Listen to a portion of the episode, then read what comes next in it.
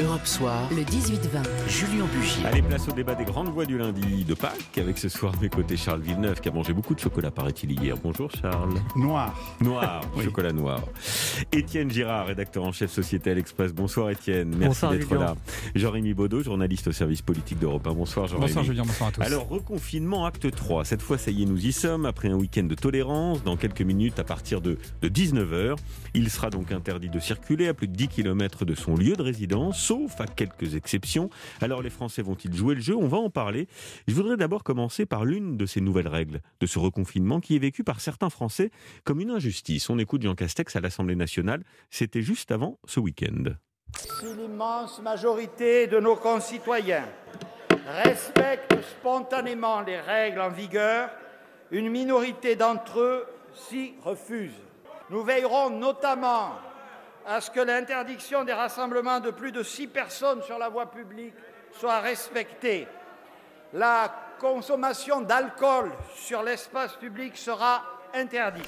Voilà, et je voudrais qu'on commence par cette photo euh, que vous avez peut-être vu passer sur Internet. Surréaliste, c'est en une du quotidien Midi Libre.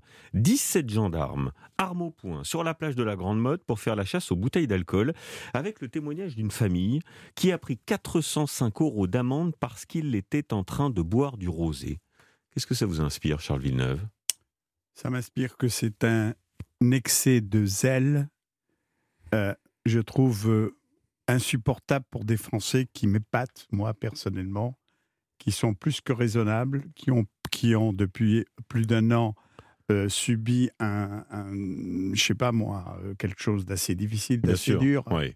Rappelons-nous le, le, premier confinement, un deuxième confinement un, un, peu plus aéré, un troisième confinement aujourd'hui, et je me demande s'ils se retrouvent entre les restrictions de liberté, mmh. les changements de règlement, etc., etc. Alors qu'une famille se rassemble sur le sable, pas très loin de Montpellier, j'imagine, sur une des plages. Oui, à côté de la Grande Motte. Non, parce qu'on n'était pas du tout en mode euh, carnaval de Marseille, si vous voyez ce oui. que je veux dire. Hein. C'était plutôt et, et euh, calme et raisonnable. Coup, et qu'ils boivent un petit coup de rosé et que vous avez une cohorte de 17 gendarmes qui se précipitent avec une photo impressionnante. C'est des gendarmes? Oui. Oh, c est, c est, ça me fait de la peine parce Bien. que je, je, les trouve quand même souvent assez raisonnables. Alors, euh, non, je vous pose la question, c'est un épiphénomène, mais quand même symptomatique d'un état d'esprit général. Parce que là aussi, euh, Étienne Girard, euh, il y a la question de la lisibilité de la communication et des annonces. On nous dit qu'on fait confiance à la responsabilité des Français, on nous dit sortez dehors car les risques de contamination sont moins élevés, et puis dans le même temps, on sanctionne parce qu'on boit un verre de vin ou une bière.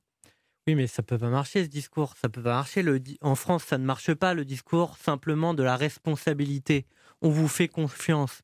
On a bien compris que ce qui marchait, et c'est terrible à dire, et il faut sans doute le faire avec discernement, mais c'est la sanction à la règle. Sinon, c'est pas une règle. Oui. Sinon, c'est une recommandation. Oui. Et on sait bien que les recommandations bah, sont aussi faites pour ne pas être forcément oui, suivies. L'interdiction de la consommation d'alcool sur la voie publique.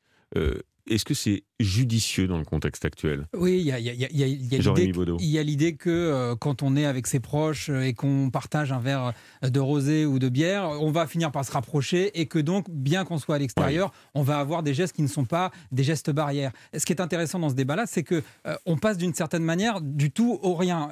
D'une manière, maintenant, les, les, les, les, mesures, elles sont relativement lisibles, on a bien compris, on est enfermé dehors d'une certaine manière, euh, on, on, on doit être dehors, mais maintenant on passe à aux amendes, euh, en notant néanmoins qu'en France, elles sont beaucoup moins élevées qu'ailleurs. Mmh, mmh. Donc ce qui nous fait bizarre là dans le débat qu'on a ce soir, c'est que bah, d'une certaine manière, eh bien, les, les, amendes, elles tombent. Et effectivement, moi, je me mets à la place des gens qui sont sur la plage et qui se prennent 400 euros pour avoir bu du rosé. Évidemment, c'est l'incompréhension, elle est, elle est, totale. Ce qui est vraiment étonnant, c'est qu'il n'y ait pas eu peut-être un peu de pédagogie les premiers jours, comme ce week-end pour les déplacements, et qu'après on dise, bah voilà, la, la, fête est terminée, fini la bamboche, oui. comme avait dit. Et, et, et de discernement, euh, parce que faire la fête euh, sur les bords de Seine euh, à 200, euh, un peu aviné, euh, en oubliant les gestes barrières, en oubliant le masque, c'est pas tout à fait pareil que de boire un verre sur une grande plage euh, au grand air, Charles Villeneuve. D'une manière plus générale, est-ce que vous pensez que les Français vont jouer le jeu de ce, ce, reconfinement? Un sondage est paru il y a quelques jours qui nous dit que 7 Français sur 10 approuvent les mesures annoncées mercredi par le chef de l'État,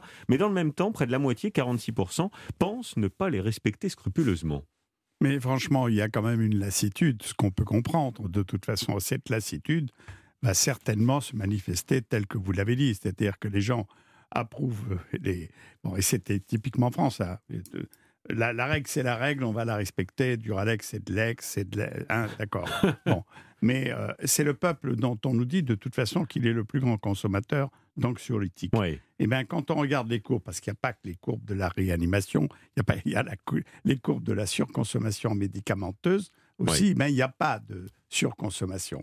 Donc, je trouve, c'est la raison pour laquelle je trouve les Français extrêmement résistants à tout ce qu'ils vivent depuis un an. Et, puis, et donc, il faut être un peu, un peu plus relax. Bon, il y a un petit paradoxe aussi très français, c'est vouloir des règles, mais, mais, mais, vouloir dans le même temps de s'en affranchir. C'est ce que vous disiez. Euh, mais, mais mais quand même, on ouvre là quatre semaines qui vont être déterminantes pour la maîtrise de, la circulation du, virus. Euh, et moi, je, rejoins ce que disait Charles Villeneuve. J'ai plutôt le sentiment que depuis un an, les Français ont fait preuve euh, d'un grand flegme et d'un respect euh, total et quasiment entier, à quelques exceptions près, de, ce, de ce confinement et des règles en vigueur. Absolument. Et pour reprendre le mot de charge, il y a quelque chose d'épatant dans la réaction des Français qui respectent quand même dans leur immense majorité toutes les règles sanitaires qui leur sont imposées.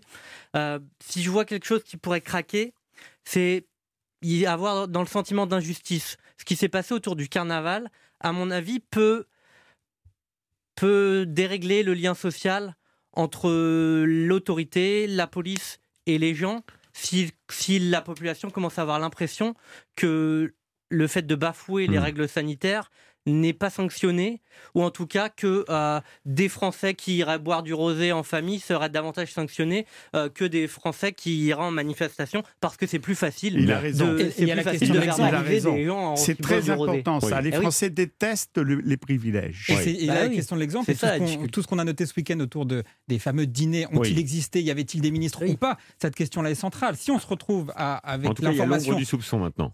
maintenant, il y a du soupçon, mais s'il y avait effectivement des ministres ou des anciens ministres éventuellement, eh bien, ça, ça, enverrait un, signal à la population qu'il y a deux poids, deux mesures. Et ça, c'est insupportable. Alors, on reste ensemble, 18h40, on marque une courte pause, on continue d'en parler. Et puis, on parlera aussi de cette interview hier soir d'Edouard Philippe. Va-t-il se lancer? Va-t-il soutenir le président de la République?